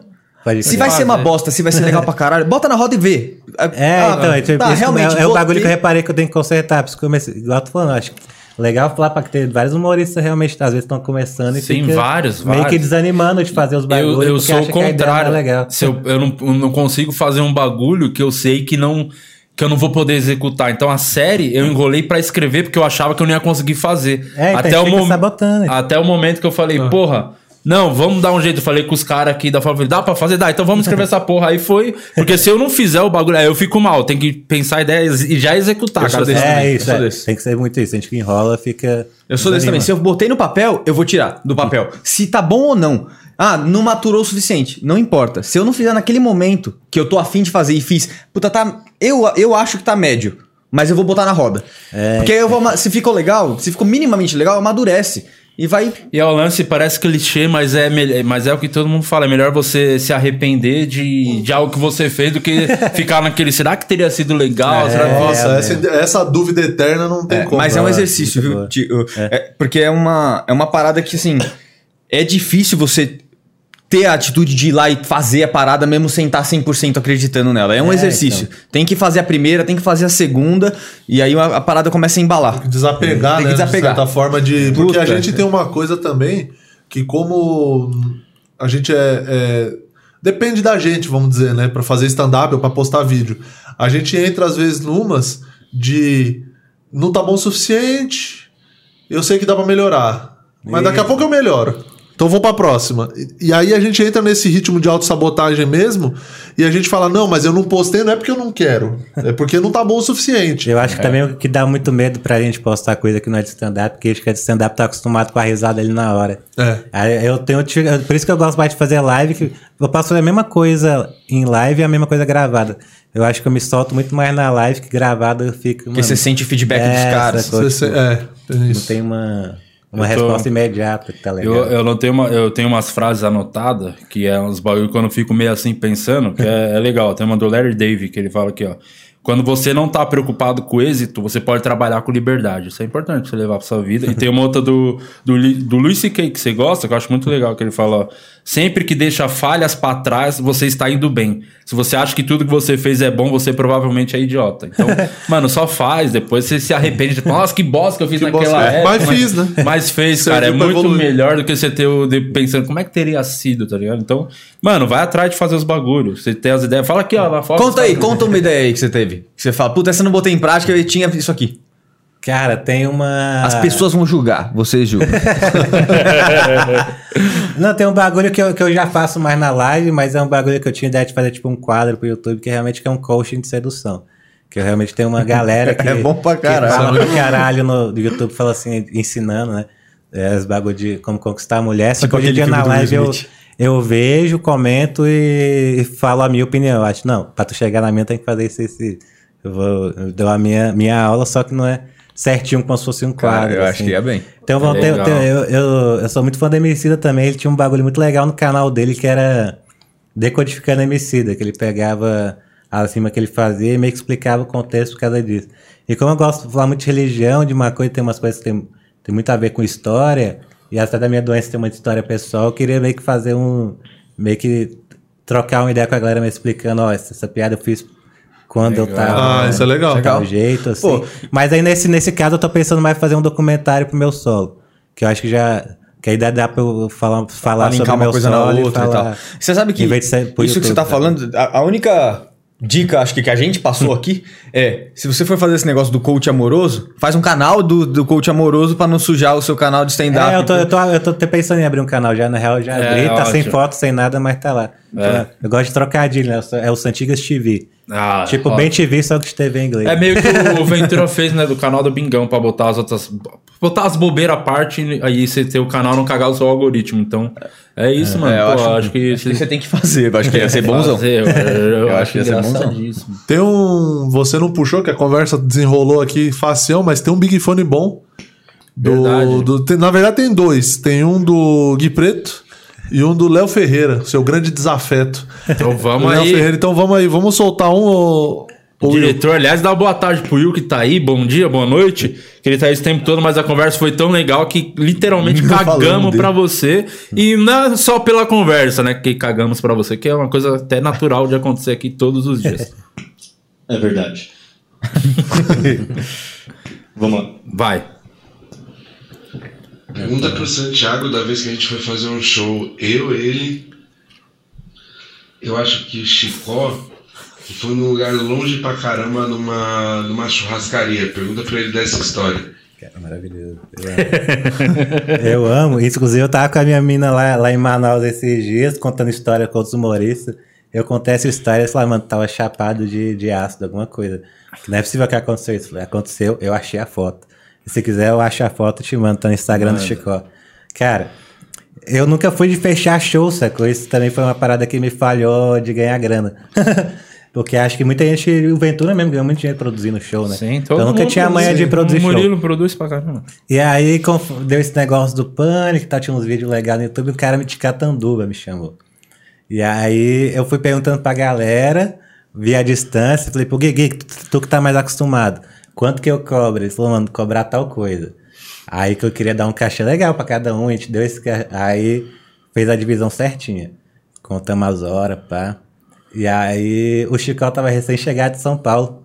Tava começou a fazer os shows. Aí eu chamei a galera, o, o elenco, eu chamei a galera que tava colando mais comigo, que era o Gui e o Léo, assim, que também tinha um pouco show na época, nós três. E aí o Chicó tava procurando show, falei, vamos chamar o Chicó fazer uma canja também. E aí quando a gente foi três horas e meia, eu acho, pra chegar em Catanduva. Aí chegamos lá. Foi legal o show, assim.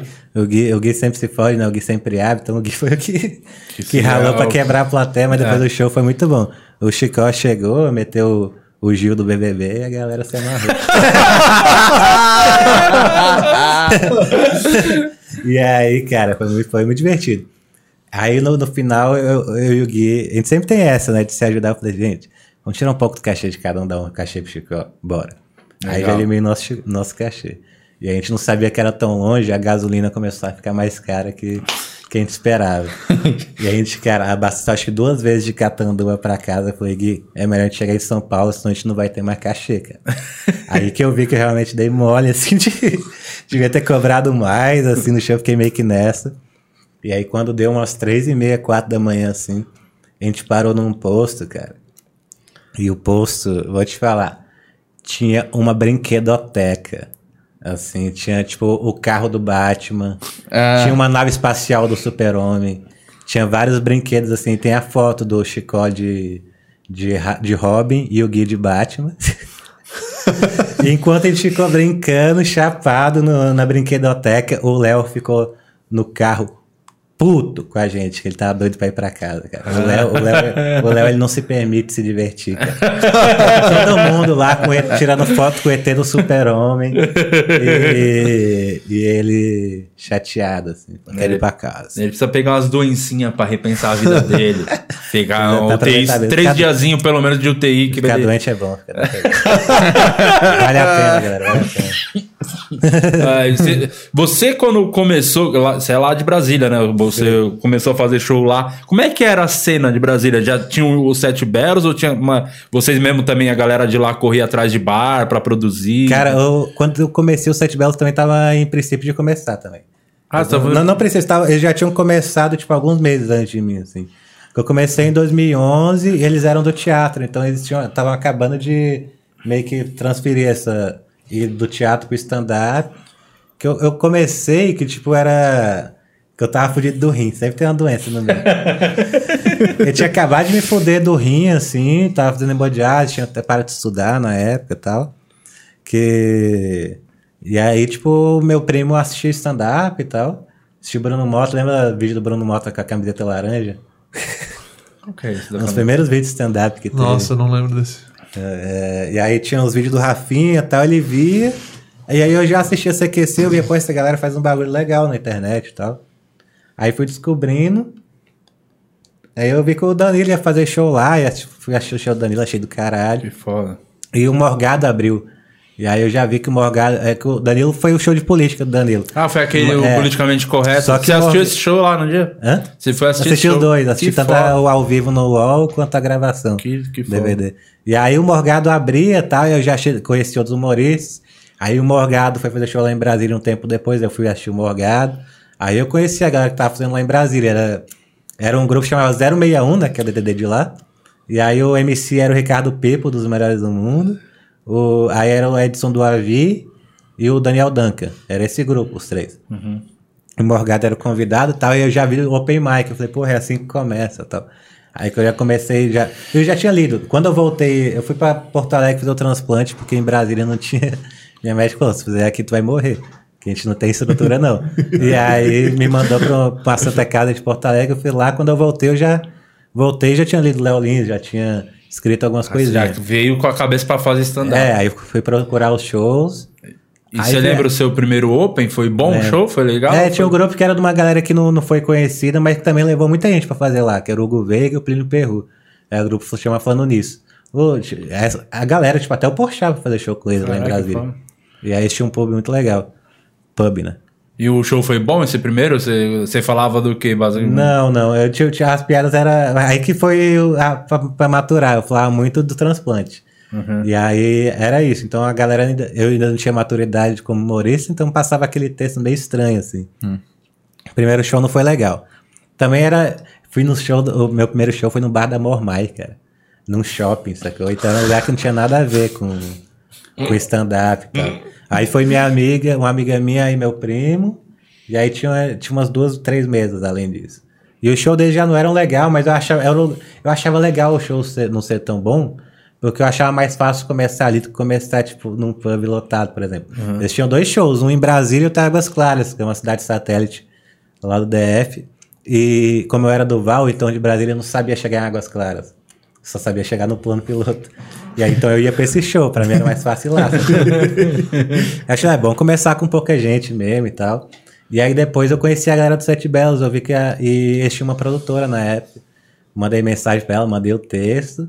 Aí ela me chamou. E aí o show do Sete Belos já tava estourado, foi a época que o stand-up tava na moda. E o Sete Belos tinha uma puta produção, então era tipo 200 pessoas, assim. É, e o muito convidado legal. era o Paulo Carvalho e tal. E aí esse show foi muito legal, assim. Aí foi a galera me cumprimentou. acha que esse foi o primeiro pra valer mesmo, É, assim? aí foi a galera me cumprimentou, tipo, o, o pai morava lá, o Edson do Avio, o Paulo Carvalho cumprimentou, ele lembra desse dia até hoje. Caralho, que Cara, foda. o Guilherme Araújo tava nesse show, ele falou, visitou o segundo show, quando tava fudido ainda.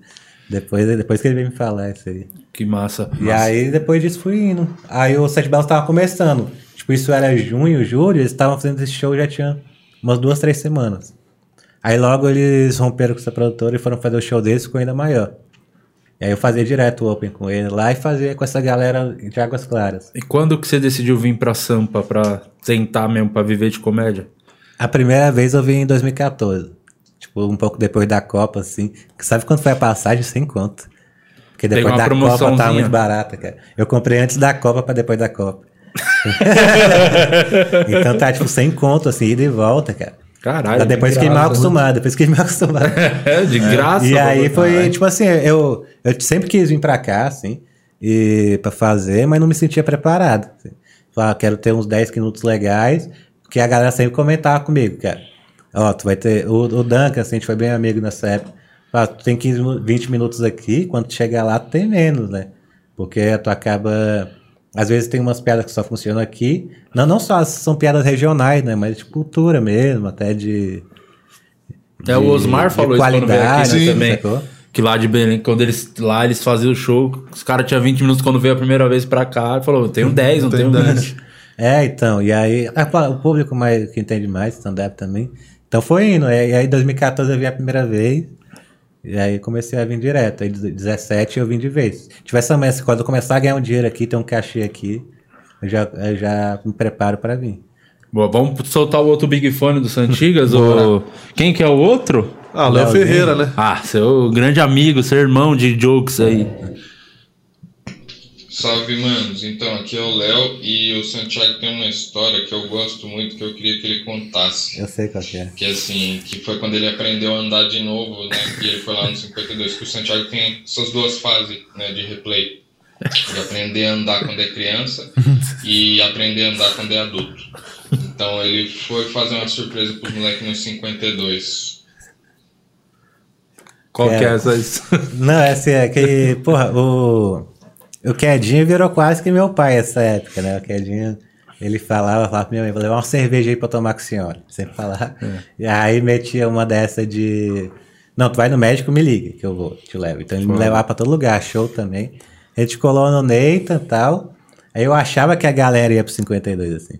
E aí eu pensei, eu quero chegar lá sozinho, né? Pô, os moleques me ajudaram pra caralho, principalmente o Ventura. Chegar lá mostrando que, pô, valeu a pena eles terem me ajudado. Aí voltei a andar, pô.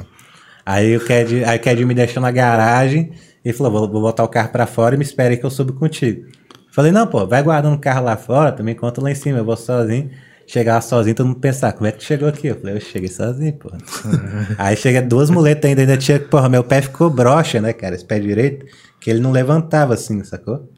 E aí tinha um negócio pendurando o pé ainda, sacou? Tipo um guindaste assim, pendurando o pé, duas muletas, porra, fudido, assim. Pra, pra sair do, do elevador, empurrei com a cabeça.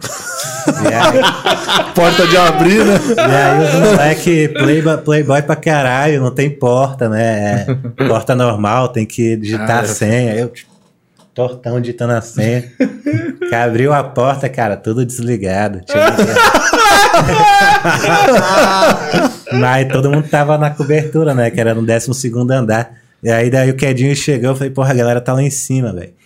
Aí tipo, subiu, e aí tem um esca... o elevador ele só vai até o 11, né? Depois tinha que subir um grau de escada ainda. E aí é que é o ponto que o Kedinho, o Kedinho chegou a falar pra minha namorada, falou assim, cara, é, tô com ciúme de você, porque antes de você era eu que pegava nesse popozinho gostoso. eu ia subir a escada, cara, eu ia subir a escada, e aí como não tinha medo de subir direito, o Kedinho. Só que o Quedinho não ia dando aquela empurradinha, o Quedinho ia com o dedo assim. Um absurdo. Ai, maravilhoso. Filha da puta, né? Ah, Santigas, mano, eu queria te agradecer. Quer falar mais alguma coisa eu Santiago? que Murilo, agradeço. você que passou os perrengues com o Santiago lá, você viu? Você achou que ele ia estar aqui hoje, vivo com a gente? Olha, pra ser sincero, torci muito. Não, mas eu lembro que, que a gente foi no, no. Quando a gente foi pra finalizar isso aqui, é, a gente chegou no hospital. A minha maior preocupação era deixar ele tranquilo o quanto eu conseguisse. Porque... Só que você tava desesperado por dentro. Não, pra caralho, porque do nada o cara acordou de madrugada e falou: Gente, eu não tô conseguindo mais andar. Achei. E a gente já sabia da história dos Santigas, do rim e tudo mais, da- do- dos problemas. Então, assim, a, a minha preocupação principal foi sempre tentar conversar com ele nesse momento que a gente tava lá, porque a gente não ficou nessa de vai internar, não vai. A gente não sabia, porque ele passou no plantonista, era quatro da manhã e tal. É, né, Então, a gente foi no, no tem uma hora que mandou pro ortopedista e a gente chegou no andar, cara, que tá tipo, meio que todo desligado, andar de ortopedia, o cara tava dormindo, cara. Ele acordou meio dormindo assim, eu na cadeira de roda, ele, ele meio que, isso aí não é coisa pra mim não, isso aí é neurologista, é ortopedista. É, o cara meio E aí ele falou assim, deu, tu encostou na minha perna, falou, tá sentindo alguma coisa? Eu falei, tô. Ele falou, estranho. Tem sensibilidade, mas não tem movimento. Eu quero isso a gente já sabe, pô. é aqui pra tu falar que, que, que, que, por que que aconteceu. Quer ficou putado. E eu tava só tentando deixar ele tranquilo, porque a gente não. Ninguém sabia. Se os médicos não sabiam, o ortopedista falou: ah, isso aqui não é pra mim, não. Aí a gente falou: caralho, o que aconteceu? É uma bomba, batata quente, um passando pro outro, jogando pro outro. Mas foi isso, foi tipo, foi um dia que depois, assim, eu cheguei em casa, sei lá, sete da manhã, e aí depois a gente ficou tentando entrar em contato, aí depois eu acho que eu falei com o Quedinho, e ele falou, ó, ele foi internado, tudo, e aí a gente foi, enfim, foi se falando como dava, fomos visitar ele, mas depois que a gente viu que ele tava bem, e aí ele falou, é, que falou, ó, o médico falou que volta, mas vai levar um tempo, aí a gente foi, foi se acalmar, a gente mesmo foi se acalmando, né? Mas foi isso, assim, no dia foi um susto, mas deu tudo Mas por certo. mais que, que a maioria dos momentos sejam ruins, foi muito legal, assim, o carinho da galera. Eu lembro muito de tu mandando mensagem, principalmente. Sim, Lembro eu- da, da galera colando, assim, sempre colavam. O Ventura tinha- fazia umas o Ventura graças, ficava cara. doido, falava, tem que ir lá, falar com o Santiago, não sei o que. O Ventura ficou bem preocupado, hein, É, mano. não, teve você. um dia que ele foi virado pra lá, cara. Ele tava voltando do show, tipo, interior de Santa Catarina. Pegou o voo de manhã, chegou em casa, fumou um e foi pro hospital. Aí passou, tipo, uma meia hora, ele tava dormindo. Dormiu lá na, na sofá. o cara colava, zoava, legal. Tá companhia desagradável, o cara vai visitar e dorme. Dorme. Puta que pariu, Santigas, obrigado, Ah, irmão, por você obrigado, ter vindo. E eu sou fã do seu trampo, você é bom Porra, pra caralho, é engraçadíssimo demais. Obrigado por ter participado da série, seu personagem é um dos melhores. É incrível. É muito bom. Salvou a série. É, salvou a série porque o Di ia cagar a série. Falando em cagar a série, Ah, pronto, ó, deixa, você vai ganhar um presentinho. Isso aqui, ó. Uhul, tomara que- Fricô. Não sei se você conhece Fricô, vou te explicar. Antes de dar uma cagada, você que gosta de dar uma cagada boa, É, dá umas cinco borrifadinhas lá no vaso. Só, isso aqui vai salvar seu casamento, hein? Vai ficar casado pro resto da vida, o Fricô. Sua mina deve conhecer. Você dá cinco borrifadinhas no, no vaso, fica um cheirinho top. É, pode ser o Périx cagando, que você não vai sentir nada. E outra, vou te presentear com a melhor HQ do ano, que é o Anjo Assassino, tá concorrendo melhor roteiro. Ah, é melhor. legal. E tu, tu também, É, eu e eu e Edgar fizemos Aí essa sim, história aí. demais. Mostra na câmera ali, Santiago. Isso aqui, ó, você que tá assistindo agora, você vai lá no meu site, o link tá na descrição, dilopes.com.br. Frete grátis pra todo o Brasil, hein, HQ. Então, compre aí, você pode, qualquer canto do Brasil vai receber de- o frete grátis. Mas tem que pagar a HQ que também não sou otário. é, É, e, a- e ficou mais cara. caro agora porque o frete é grátis. Não, agora tá o mesmo preço. Tá o Fizemos mesmo esqueminha. preço? É, mesmo preço com frete Olha, grátis. É, aí sim, Se hein? chama estratégia. Desenrolou, né? É, né? Desenrolou porque os caras eram burros, né? Compravam o frete. Tive que- Eu tive que descobrir o bagulho, enfim. é, Eu sou, eu sou foda. Se eu não ficar em cima de tudo, tudo dá errado nessa, na minha vida.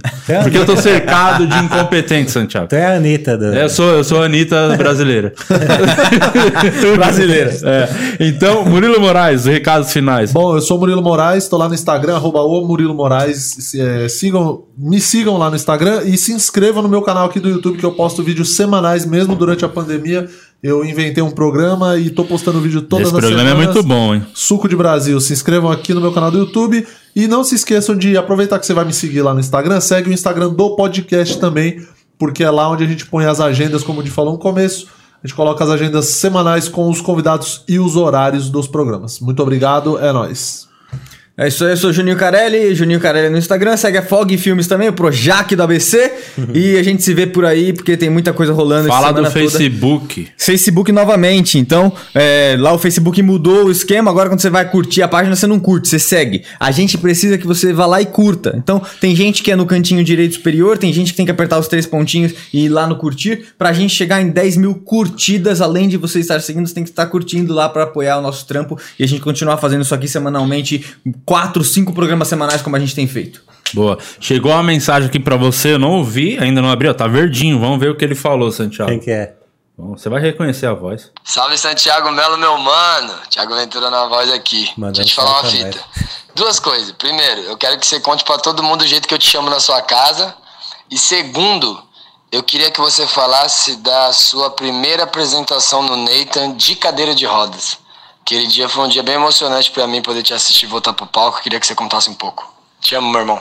Ah, Ô, louco. con- conta, vai. É. Ele pediu com carinho. Cara, esse negócio aí de chamar. Como é que ele me. Ah, tá. Eu acho que. eu- Pra, pra mim pareceu que era um apelido, não, né? Ele, como a gente é meio que vizinho, né? A gente mora na mesma rua com umas do- dois lotes diferentes, ele do outro lado, eu desse lado daqui. Ele só vai na janela e dá um gritão. Santiago! Aí às vezes eu tô de boa lá em casa, assistindo sessão da tarde, eu grito, Santiago! Aí eu mando o WhatsApp, qual é? Já que ele descobrir que tem uma tecnologia pra fazer Ah, isso. é uma é coisa que ele não sabe que tem o WhatsApp. A hora que ele É, responde a mensagem. Esses dias, cara, eu vou, entregar mesmo. Entrega, Vai por entregar. favor. Esses dias eu tava lá em casa de boa, né? Como a gente mora perto, o Rodrigo mora na cobertura. Tô ouvindo uma barulheira. Falei, cara, que barulheira é essa? Não tem gente aglomerando aqui, tá rolando festa no prédio do lado. Olhando assim, não via nenhuma janela que parecia que tava tendo festa. Até que eu ouço uma voz mais alta, é a voz do Quedinho. É a voz do Quedinho. Aí Eu, depois desses dias ele me ligou, sabia como é que eu tava. Eu falei, cara, para de aglomerar nas varandas, bicho. tá aparecendo SP1 aí, humoristas aglomeram em varanda. Não, o humorista não respeita a porra nenhuma de não, pandemia. não respeita a pandemia. E aí, cara, o, essa história aí da cadeira de roda foi isso, né? Eu tava meio que, acho que depois de uns três meses, assim. Primeiro que um mês eu não, eu não respondia por mim, né? Um mês era só ficar, tipo, foi três, três semanas no hospital, aí algumas semanas para me recuperar em casa, mas nisso, dentro do hospital eu já tava escrevendo. Porque te- tem, tem duas coisas, assim, que a criatividade, ela não é uma ciência exata, né? Tipo, muita gente me incentivava a falar assim, ó, escreve agora porque depois não vai ficar fresco. Só que, tipo, as melhores piadas que eu tenho, tanto da dessa doença quanto a do rim, eu escrevi depois, meio que ressignificando, assim, o que eu vivia. Que às vezes quando a gente tá vivendo o bagulho chato... Tá na emoção tá bravo, também. tá emocionado, assim, mas eu gosto, eu escrevi nesse... Gosto de Fazendo o seu escrever, não, eu, também. eu gosto de escrever em todos os estados mentais possíveis. Uhum. Eu gosto de escrever quando eu tô puto, quando eu tô triste, quando, que aí isso aí vai virando o suco da, da pessoa, né? Sim. E aí. E aí, foi, aí, tipo, eu fiquei um tempo escrevendo, aí quando eu fiz um textinho que parecia legal, eu fiz. Mano. Fui no Nathan uma vez, foi legal, mas ainda dava pra melhorar. Que aí tem uma, tem uma foto, o Murilão tirou uma foto bonitona minha na cadeira de roda lá, bandidão. Tem essa foto Ah, é guardada até verdade. hoje. É verdade. E aí. E aí depois na segunda vez aí eu consegui postar e tudo mais. Mas ainda hoje em dia eu vejo que eu já sempre já fui cara desanimado, sempre fala baixo. Mas eu vi que realmente naquela época eu tava bem fraco mesmo. Tava, tava debilitado Ali era pra físico. É, não, mas mais emocionante, eu acho que foi até quando eu voltei a pé, que foi, foi que já foi um show, que foi pancada, que foi um show que o, o Ventura e o, o Ventura fez pra ajudar a galera, ele já até fez com outra galera recente, foi, eh, foi eu, foi tipo, o Murilo Couto, o Lucas Moreira, eu e o Ventura. Ah, o aliado. Que era meio aliado stand-up, que é um show que ele. Que vamos entregar aqui, eles ah, usam pra ajudar financeiramente os humoristas que não tem tanto dinheiro assim. Que acho que fez o Jansen com o Afonso, né? O o Ventura, Fez também Ventura e o Chicó, um, um tempo atrás. E aí a gente fez esse show, que foi o primeiro show que eu realmente fiz em pé, realmente com o pé broxa pendurado e tudo mais. Aí realmente. aí já tinha, um- já tinha um textinho, né, já tava estruturado, já tinha. Você psicologicamente também tá um pouco melhor pra fazer, sim, né? sim, também. sim. Boas antigas. Você é monstro, mano. Quer dar um recado, divulgar qualquer coisa? Seu, Pô, seu- todas as o- redes sociais sou Santigas Melo, menos no YouTube, que já é meu CPF, Santiago Melo. E aí, e de resto, tamo aí no corre. Uhul. E o seu canal, fala o seu canal novo de conselhos amorosos. Bora, bota pra frente aí, já faz a divulgação aí. É, não, se quiser se inscrever no Santigas TV, ainda não tem nada nem foto, mas eu Não, vai ter o foto vídeo, lá. vai ter um vídeo. Quando Vai isso aqui for vídeo. pro ar, vai ter um vídeo, pelo menos vai ter lá. Santigas TV. Compromisso. Um videozinho. Fechou. Fechou, combinado. Esse foi o Santiago Melo, esse foi o podcast. Valeu por estar aqui com a gente. Se inscreve no canal, não esquece de deixar o like, comentar, se inscrever no canal do Cortes, também no podcast. Agradecer você que nos ouve pelo Spotify, curte a página no Facebook e até a próxima. Uhul.